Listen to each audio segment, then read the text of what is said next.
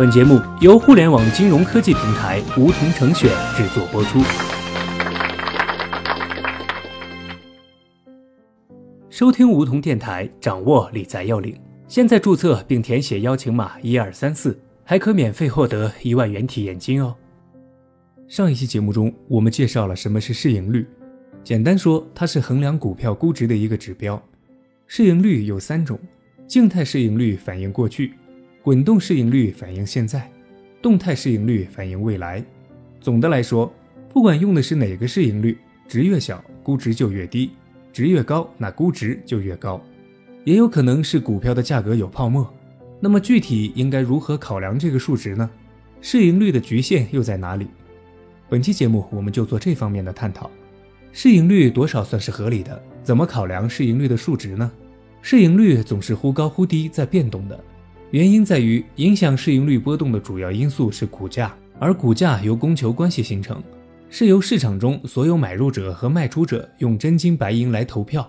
他们或是出于自己对企业的理解和期望，或是出于对企业未来盈利能力的判断，或是出于消息，或是出于心情，也有可能只是填错了股票代码。总之，投资者们用钱投票，通过股票价格传递到公司的市值，再反映到市盈率的变化。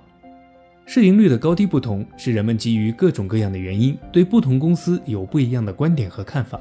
接下来，我们看看市盈率有哪些局限。市盈率并不是万能的，有以下五种情况要谨慎看待当前的市盈率。第一种，强周期性行业，行业景气时有较高的盈利能力和利润。市盈率显得较低。当行业变差，利润变差，市盈率会变得越来越高。强周期行业的市盈率一定要结合当前的行业周期，不能简单的认为低估值的股票未来一定会上涨。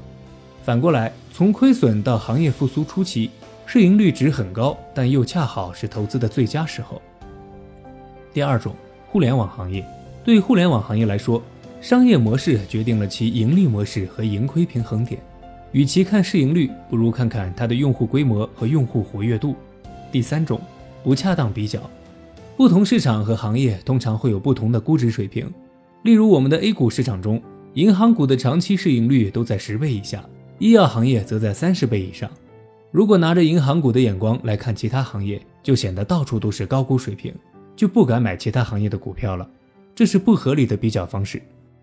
第四种，后视镜陷阱。也就是只关注静态市盈率，殊不知公司在未来的经营状况是会变化的。去年盈利好的企业，今年也可能发生亏损；估值低的股票也可能一直不涨，因为未来并没有什么增长前景。讲个笑话：一对男女相亲，男方年薪五十万，姑娘想五十万的年薪还是很好的，绩优股呢。结果再一问，男方已经在家待业找半年工作了，都没找到合适的，半年前刚被辞退。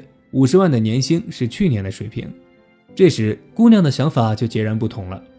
类似的，投资看的是未来，历史业绩只能证明过去，而不能代表未来。第五种，高成长陷阱。对于某些高成长的企业来说，在业务高速增长开始时，利润基数低，市盈率就会显得很高，但随着业务爆发，很快市盈率就会降下来。总之，投资是对未来的判断，过去和现在都只是一个依据。当我们购入股票资产时，希望能买到未来公司能赚到的钱，而不是过去已经实现的利润。我们在看估值时，更重要的是评估公司在未来的盈利能力和增长速度。那么，到底该怎么看市盈率呢？